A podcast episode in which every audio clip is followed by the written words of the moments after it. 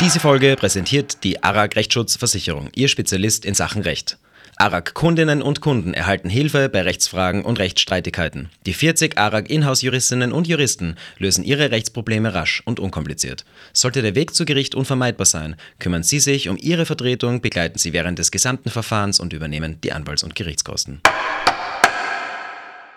Natürlich bin ich Österreicherin, aber ich habe genauso äh, bosnische Wurzeln und bin genauso Bosnierin und Herzegowinerin als auch Europäerin. Und äh, mit diesen äh, verschiedenen Identitäten, das ist ein Teil von mir, das ist ein Teil von meiner Persönlichkeit. Ich kann genauso zu, zu Schlager singen wie auch selbst auch Lieder singen und das, das gehört zu mir und das, äh, das bin ich und ich finde, man sollte keinen Teil seiner Identität äh, verleugnen.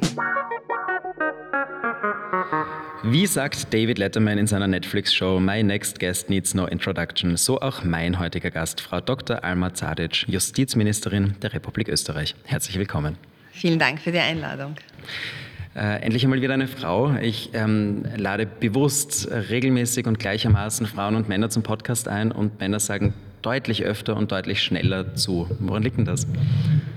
Ja, das ist eine gute Frage. Äh, vielleicht müssen Sie mehr Überzeugungsarbeit leisten. Ähm, ich ähm, ich äh, versuche auch immer wieder in, in, sowohl in meinem Umfeld als auch äh, in meinem Tätigkeitsbereich verstärkt Frauen äh, zu animieren, auch Führungspositionen einzunehmen, mehr in die Öffentlichkeit zu gehen, äh, sich auch bewusst zu zeigen, weil es einfach äh, wichtig ist, dass, dass Frauen auch Frauen in Führungspositionen sichtbarer werden. Also kann ich Ihnen ans Herz legen, hier mit Nachdruck äh, die Frauen dazu zu bewegen und zu motivieren, sichtbarer zu werden. Ähm, äh, und, äh, und, das, äh, letzt und irgendwann hoffe ich dann doch, dass wir äh, einen Punkt kommen, wo das dann nicht mehr notwendig ist. Ja, ja auch bei der Präsidentschaftswahl habe ich äh, zwei der Kandidaten interviewt, da war die Auswahl der Frauen auch relativ überschaubar. Allerdings, ja.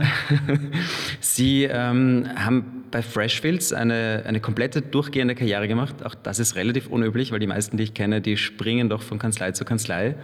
Ähm, hat es Ihnen dazu getaugt?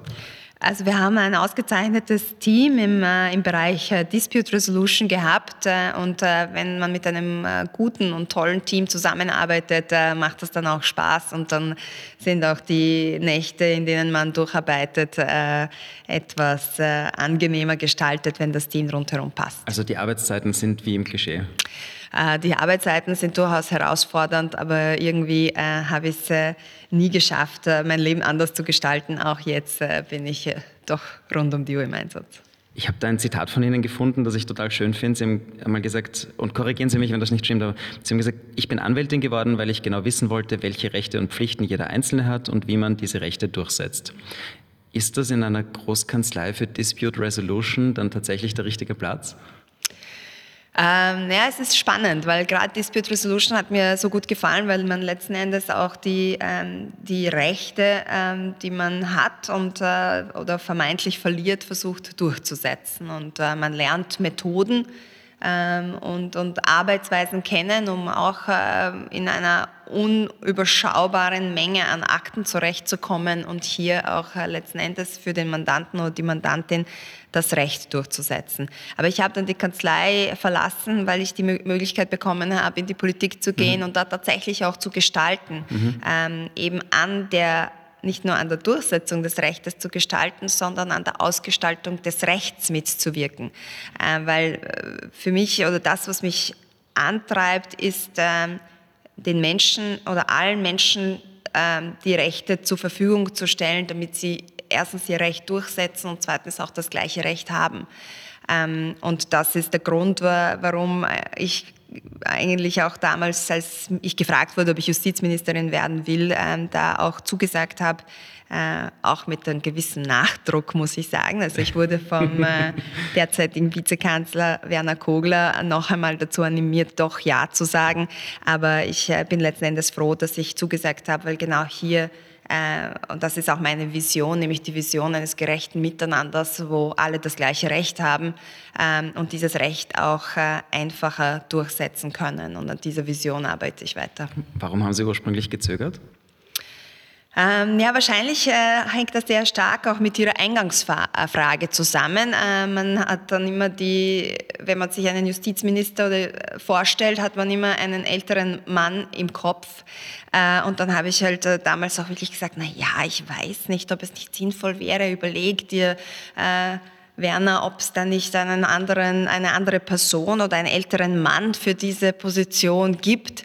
Äh, und der hat mich dann aber doch noch einmal angestoßen und dann habe ich selbst äh, mich hinterfragt auch, ja, warum sollte ein älterer Mann die Sachen besser kennen und können äh, als ich und bin dann doch in dieses Wagnis eingestiegen und ähm, auch ein Learning, die, das ich gerne mitgeben möchte, auch allen Zuhörerinnen und Zuhörern. Ähm, sich äh, oder insbesondere den Zuhörerinnen, äh, sich einfach mehr zu trauen, mehr ins kalte Wasser zu springen, den Mut zu haben, äh, auch, auch äh, Sachen, wo man nicht zu 100 Prozent das Gefühl hat, oh, kann ich das oder kann ich das nicht. Ähm, sehr viele Frauen neigen dazu und ich weiß, äh, ich ertappe mich auch immer wieder dabei, äh, wo ich nur wenn ich 100% sicher bin, dann mache ich es. Äh, und man muss halt aber in seinem Leben oftmals ins kalte Wasser springen ähm, und, und es einfach tun und machen. Und sehr oft äh, erweist sich das dann eh als eine, ein guter Schritt. Ja, oder auch zum Recht Easy Podcast so sagen. Ja. ist das äh, ist die Rolle der Justizministerin etwas, für die man jemals gewachsen sein kann oder wächst man da rein? Wie, wie kann man sich da die ersten Tage vorstellen? Also es ist jeder Tag eine Herausforderung, mhm. jeder Tag äh, bringt neue Herausforderungen mit sich. Ich äh, muss sagen, ich, ich, äh, ich, ich liebe diese Aufgabe, ähm, weil einfach jeder Tag was Neues bringt und wir jeden Tag neu, uns neuen Herausforderungen stellen müssen.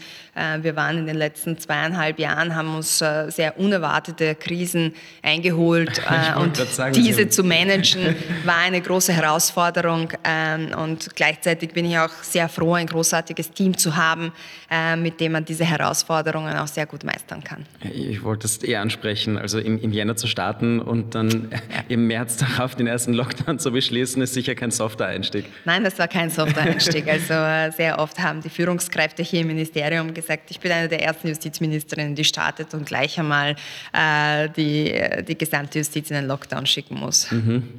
Und dann, dann kam es zur ähm, Umsetzung der Online-Verhandlungen und in meinem Umfeld weiß ich, dass das irrsinnig gut angekommen ist. Also ich sowohl von den Anwältinnen als auch in der Justiz. Und ich bilde mir ein, in der Justiz war es immer die Auswahl der Richterinnen, der Richter, ob sie das so haben wollen oder nicht. Warum ist das nicht geblieben? Ähm, das ist tatsächlich etwas, äh, das äh, wir uns dann angeschaut haben. Es gab sehr, sehr viel äh, positives Feedback zu dem Punkt. Es kam aber auch einiges an Kritik, weil ja doch ähm, dieses Bild der Richter verhandelt in einer Jogginghose oder die Mandanten kommen in einer Jogginghose zum Gericht äh, vor der Videokonferenz, ist doch nicht etwas, was irgendwie die Justiz oder das Gericht vermitteln möchte. Ähm, aber wir haben uns in einer Arbeitsgruppe ähm, das angeschaut, weil die Justiz soll ja auch, und das ist auch mein Anspruch, wir sollen zukunftsfit werden. Wir sollen ähm, erstens die, die schneller und einfacher zugänglich sein äh, und, und möglichst auch niederschwellig erreichbar sein. Und das ist genau der Grund, warum wir uns diese provisorische Regelung, jetzt die für, für Corona-Zeiten gemacht war, nochmal angeschaut haben in einer Arbeitsgruppe.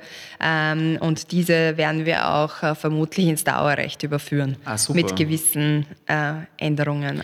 Sie haben jetzt vorhin gesagt, es war Ihnen so wichtig, dass ähm, Sie allen einen guten Zugang zum Recht ermöglichen wollen und dass das ein, einer der Gründe war, warum Sie auch bei der Gesetzgestaltung, also den, den Wechsel von der Auslegung und Interpretation hin zur Gestaltung ins Justizministerium machen wollten. Jetzt ist es in Österreich so, dass Österreich das teuerste oder eines der teuersten Länder ist in ganz Europa in der Justiz, die Pauschalgebühren sind verhältnismäßig wirklich utopisch und das Recht in, in dem, wie Sie es sagen, ist ja eigentlich auch dafür da, dass die Kleinen gegen die Großen vorgehen können. Jetzt frage ich mich, ist, ist das etwas, was bei Ihnen auf der Agenda ist oder werden die reduziert oder, oder sagen Sie, nein, weil die Justiz ist, äh, kann, kann sich selbst verwirtschaften oder erwirtschaften und, und also was, was sind so Ihre Gedanken dazu, dass es, dass es in Österreich so ist und in anderen Ländern nicht? Also ich glaube, äh, dass, dass man das abfedern muss. Also man muss einerseits äh, Menschen, die sich nicht leisten können, ihr Recht durchzusetzen, die Möglichkeit schaffen, dass sie das tatsächlich tun können. Und deswegen ähm, ist die Verfahrenshilfe in Österreich so ein wichtiges Instrument. Äh, weil sie auch Menschen, die, die, nicht so, die, die wenig Geld haben, die Möglichkeit eröffnet, trotzdem sich einen Anwalt zu nehmen. Dass wir jetzt die Verfahrenshilfe noch effizienter und noch besser gestalten müssen, steht außer Frage. Ähm, das war mir auch insbesondere wichtig, im Regierungsübereinkommen zu verhandeln, dass wir hier einfach äh, das Ganze nochmal evaluieren und nachbessern, damit erstens die Verfahrenshilfe treffsicherer wird und auch ähm, auch äh, in der Qualität äh, sich einige Sachen äh, verbessern. Der zweite Punkt ist auch wieder dieser niederschwellige Zugang zum Recht. Das heißt, ähm, sehr viel gerade im Bereich Hass im Netz versuchen sich, sind die Menschen abgeschreckt, wenn es darum geht, ihr Recht durchzusetzen. Warum sind sie abgeschreckt? Sie sind oftmals abgeschreckt, weil sie sagen, ich muss mir einen Anwalt nehmen, der ist meistens teuer und ähm, es wird ja eh nichts mit meinem Recht. Und deswegen haben wir versucht, bei diesem Hass im Netz Gesetzespaket ähm, die Prozessbegleitung, sowohl die juristische Prozessbegleitung als auch die psychosoziale Prozessbegleitung auszuweiten. Was bedeutet das? Das bedeutet, wenn jemand von Hass und Hetze im Internet betroffen ist, dann kann er bei einer Opferschutzorganisation sich melden und bekommt dort psychosoziale Prozessbegleitung. Das heißt, jemand, der sich das anschaut, was ist im Internet passiert, können wir hier eine Anzeige erstatten. Der begleitet dann auch oder sie begleitet dann auch die Person zu, zu Gericht äh, bzw. zur Polizei, gibt die Anzeige auf. Äh, und in einem zweiten Schritt gibt es diese juristische Prozessbegleitung. Das heißt, es wird einem kostenlosen Anwalt zur Verfügung Verfügung gestellt, um das Recht durchzusetzen.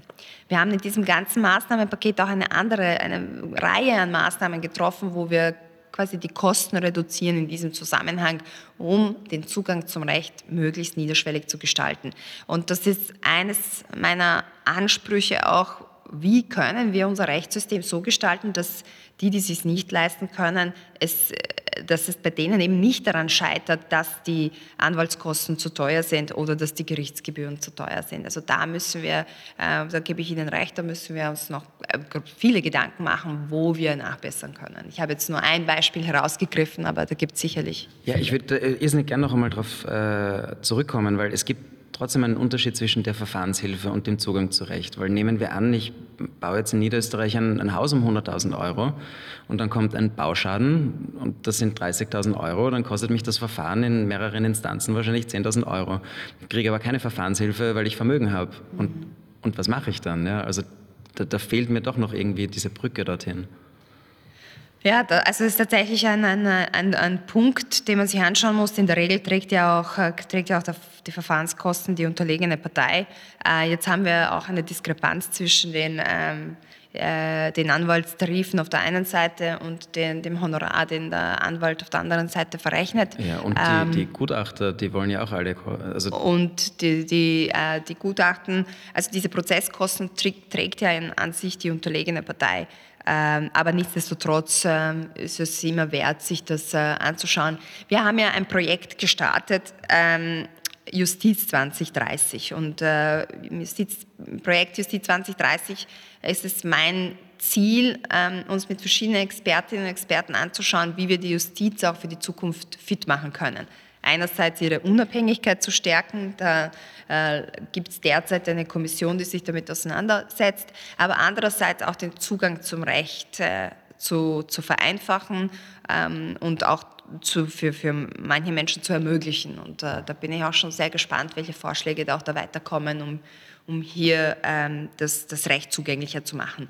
Denn äh, eines ist klar, es ist irgendwie in unserer globalisierten Welt ähm, wo alles kommerzialisiert ist, ist äh, auch dieser Zugang zum Recht äh, mittlerweile recht teuer geworden, sei es durch teure Anwaltshonorare ähm, oder irgendwie Sachverständigengutachten, die man bezahlen muss. Äh, und man muss sich das ganze System anschauen, weil es hat jeder das Recht auf sein Recht.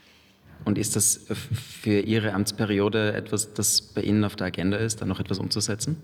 Ähm, jedenfalls. Also mhm. wir haben mit diesem Justiz 2030 äh, mit diesem Innovationsprojekt äh, tatsächlich hier auch einen Punkt vorgesehen, wo wir uns mhm. mit damit auseinandersetzen. Ähm, ich würde irrsinnig gerne über das Thema Vereinbarkeit zwischen Beruf und Familie reden. Ähm, ganz viele Kollegen, vor allem in der Anwaltei, und das ist ähm, ein, ein Thema, das wirklich beide Geschlechter betrifft. Einfach High-Performance-Jobs oder Jobs, die wirklich sehr, sehr viel Zeit in Anspruch nehmen. Deswegen so formuliert, wie ist das für Sie machbar als Ministerin, aber auch bei Ihren Kollegen, auch männlicher Natur? Wie, wie kriegt man das hin, in einem wahrscheinlich 80-Stunden-Job ein, ein Kind zu schaukeln? Äh, ja, es ist tatsächlich äh, für jeden eine Herausforderung. Äh, ich glaube aber, dass äh, letzten Endes heißt es immer so schön, it takes a village to raise a child. Ähm, das ein, ein, Kind zu erziehen darf nicht nur an, an der Mutter beispielsweise mhm. hängen, wie das oft der Fall wird, ist, ähm, oder ich meine, Sie haben die Frage ja richtig formuliert, Sie haben ja auch gefragt, wie meine männlichen Kollegen damit umgehen. Ähm, sehr oft bekommen die Frage nur Frauen und, und äh, Ministerinnen, ähm, aber in Wirklichkeit sind auch Minister, ähm, also zumindest ehemalige Minister, auch äh, Väter geworden während laufender Amtsperiode. Aber letzten Endes, glaube ich, ähm, stimmt dieser Grundsatz. It takes a village to raise a child. Und ich habe äh, das ähm, Privileg, dass ähm, meine Eltern, die Eltern meines Partners in, in Wien sind und hier auch einiges an Betreuung uns abnehmen können. Äh, mein Partner war dankenswerterweise jetzt über einem Jahr in Karenz. Äh, und, äh, und äh, so haben wir das Ganze auch, auch gut gemanagt. Aber letzten Endes bin ich fest davon überzeugt, ähm, dass die Erziehung der Kinder auch eine Gemeinschaftsaufgabe ist, auch eine Aufgabe so beider Elternteile ähm, die dann gleichermaßen auch sich um das Kind kümmern müssen und, und gleichermaßen auch, ähm, natürlich ist das eine Sache, die man sich ausmacht, aber es wäre wünschenswert, wenn beide Elternteile gleichermaßen äh, sich um, um, um, das, um die Kinder kümmern und so auch etwas in ihrer Arbeitszeit ähm, zurückstecken. Ähm, ich kenne einige Kollegen, die äh, versucht haben, auch, ähm, also insbesondere männliche Kollegen, die versucht haben, äh, den Papamonat anzusuchen oder in äh, Väterkarenz zu gehen und von ihren Arbeitgebern es schlicht und ergreifend geheißen hat, naja, wenn du das tust, dann kannst du die Abteilungsleitung vergessen oder dann kannst du, hast du keine Aussicht mehr auf einen Partnerposten in einer Kanzlei. Und das sind dann wiederum Sachen, wo ich sage, wenn wir wirklich ähm, eine Gleichstellung der Gesellschaft haben wollen, ähm, dann muss man äh, sich gleichermaßen sowohl den Männern als auch den Frauen ermöglichen, äh, die Karenz in Anspruch zu nehmen. Weil wenn der eine Partner eine Karenz in Anspruch nimmt, ermöglicht man äh, dem anderen Elternteil äh, auch weiter der, der Arbeit nachzugehen. Ähm, insofern, glaube ich, ist das äh, wichtig, dass man hier äh, was, wenn so, wenn man, man redet immer wieder von Frauenförderung und meint damit aber immer Teilzeitarbeit für Frauen. Und das, äh, da versuche ich immer wieder in all meinen Reden zu sagen, es geht bei der Frauenförderung geht es nicht um Teilzeitarbeit der Frauen, sondern es geht darum, dass man auch den Männern äh, und, und äh, den, den Männern auch ermöglicht, in Karenz zu gehen und auch ihre Arbeitszeiten zu reduzieren, denn das wiederum ist die richtige Frauenförderung. Dann ermöglicht man den Frauen äh, auch, auch tatsächlich ähm, ihrer Arbeit nachzugehen oder ihrem Job auch weiter nachzugehen. Ein Bekannter von mir, Anwalt, hat wirklich auch viel zu tun. Ähm, ist jetzt neulich mit seinen Kindern aufs Laternenfest gegangen um 16 Uhr. Ist es als Ministerin oder auch als Minister machbar, dass man diese Zeit nimmt und mit seinem Kind aufs Laternenfest geht. Werden Sie als Justizministerin nächstes oder übernächstes Jahr aufs Laternenfest gehen können? Also ich hätte heuer auch, ich wäre sehr gerne heuer auch aufs Laternenfest äh, meines Kindes gegangen. Äh, ich hatte sogar im Kalender, nur ist der Kleine sogar, äh, ist, ist, der Kleine leider erkrankt, aber ich wäre wirklich sehr gerne zum Laternenfest gegangen. Letzten Endes ist es eine Einteilungssache. Manchmal gibt es Termine, die nicht verschiebbar sind und die dazwischen stehen und ähm, ein anderes Mal kann man sich sich vielleicht einrichten. Äh, und äh, und das, äh, ja, wenn es gelingt, freue ich mich. Wenn es nicht gelingt, äh, äh, kommt mein Mann in das Privileg, äh, meinen kleinen Sohn zu begleiten. Darf ich ein bisschen über Ihre, Ihre ersten Jahre in Österreich fragen? Wie, wie, Sie, Sie haben einmal erzählt in einem Interview, das ich gelesen habe, dass Sie äh, vor allem in, in den ersten Jahren das Gefühl hatten, dass Sie sich nicht aufgehoben fühlen oder dass Sie zwei Identitäten haben und, und wie, lässt sich das, äh, ähm, wie lässt sich das übertragen, dass Sie jetzt in einem Land sind, wo Sie eigentlich eine andere Identität hatten oder gefühlte Identität und dann, dann noch zwei und, und wie wie wird man Justizministerin in einem Land, in dem man solche, solche Gefühle dann hatte? Das ist eine sehr spannende Frage. Ich glaube, dass sehr viele Menschen, die, ähm, die eine Migrationsbiografie haben, sich irgendwann mal die Frage stellen, wer bin ich eigentlich? Ähm, und woher kommt diese Frage? Die Frage kommt insbesondere deswegen, weil ähm, einem in Österreich oftmals das Gefühl vermittelt wird, ähm, man, man gehöre nicht dazu. Ähm, das merkt man beispielsweise an den Fragen so, woher kommst du wirklich? Und ich kann mich an eine Zeit erinnern, äh, wo mich diese Frage wahnsinnig gestört hat, woher kommst du wirklich? Äh, aus dem einfachen Grund, weil ich äh, irgendwie alles gemacht habe in meinem Werdegang und irgendwie dazuzugehören, ein Teil von Österreich zu sein. Ich habe super Noten gehabt, ich habe mich, ich habe sehr gut Deutsch gesprochen und irgendwie hat man mir trotzdem die Frage gestellt, woher kommst du wirklich? Und das vermittelt gerade einem jungen Teenager oder Teenagerin oftmals das Gefühl, irgendwie, egal was ich tue, ich gehöre nicht dazu. Ähm, aber umgekehrt auch, ähm, auch in, in, jetzt aus, aus, meiner Perspektive gesprochen, jetzt in, in Bosnien und Herzegowina habe ich ja auch nicht mehr dazugehört, weil meine gesamte Sozialisierung in, in Österreich stattgefunden hat. Mein Freundeskreis äh, war oder ist in Österreich ähm, und daher hat man auch in, in, quasi in dem Geburtsland immer wieder sieht man sich mit der Frage konfrontiert, äh, ja, aber du bist ja gar nicht äh, aus, aus Bosnien ähm, oder du bist noch gar nicht Bosnierin. Äh, und daher war das, äh, ist man sehr oft in diesem, diesem prägenden Alter der Identitätsfindung, nämlich des Teenageralters, ist man mit der Frage konfrontiert, wer bin ich denn wirklich? Ähm, und diese Frage habe ich für mich gerade in den USA beantwortet, in New York, weil ich ja dort gesehen habe, dass, ähm, die, also, und New York ist speziell, weil ja New York wirklich so ein, ähm, ein, ein, die Welt im Kleinen ist, kann man so sagen.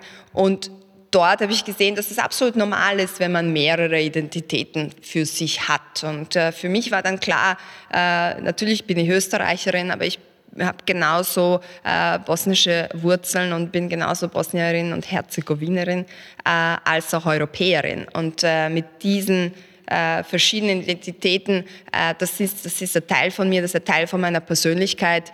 Äh, ich kann genauso zu, zu Schlager singen wie auch selbst auch Lieder singen und das, das gehört zu mir und das, äh, das bin ich und ich finde, man sollte keinen Teil seiner Identität äh, verleugnen. Was können Sie jungen Leuten mitgeben, die gerade vor genau diesen Themen stehen oder die sich nicht aufgehoben fühlen oder die mit diesen Fragen, wo kommst du wirklich her, gerade kämpfen und, und die das belastet? Ähm, wie, wie Sie das eben auch belastet hat, als Sie ein Teenager waren. Was, was würden Sie diesen Leuten mitgeben wollen? Ich glaube, dass unsere Gesellschaft wesentlich diverser ist, als sie das damals noch in den 90er Jahren war. Äh, und ich glaube, dass je mehr Menschen mit Migrationsbiografie auch in der Öffentlichkeit sichtbar sind, gibt es sehr vielen jungen Menschen auch Halt und Hoffnung, äh, dass, äh, dass sie auch ein Teil dieser österreichischen Gesellschaft sind. Und, und ich glaube, dieses, das ist eine Aufgabe von uns allen, das sind wir auch den, den Menschen zu vermitteln, dass egal woher du kommst, äh, wenn du, ein, äh, du bist auch ein Teil, Teil von Österreich. Und ähm, ich glaube, dass äh, trotzdem aber jeder für sich, unabhängig woher er kommt, äh, auch jemand, der jetzt aus, aus ähm, äh, aus einem Dorf in, in, im Waldviertel nach Wien zieht, hat ja genauso eine Identitätskrise